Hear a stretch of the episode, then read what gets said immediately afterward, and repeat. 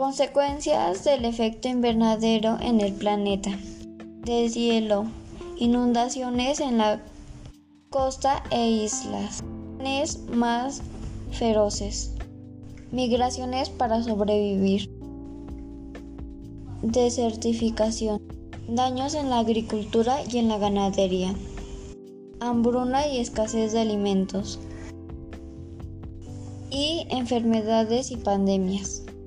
En mi comunidad no afecta tanto porque no hay muchos niveles de contaminación, pero sí afecta en la agricultura por la falta de lluvias a tiempo.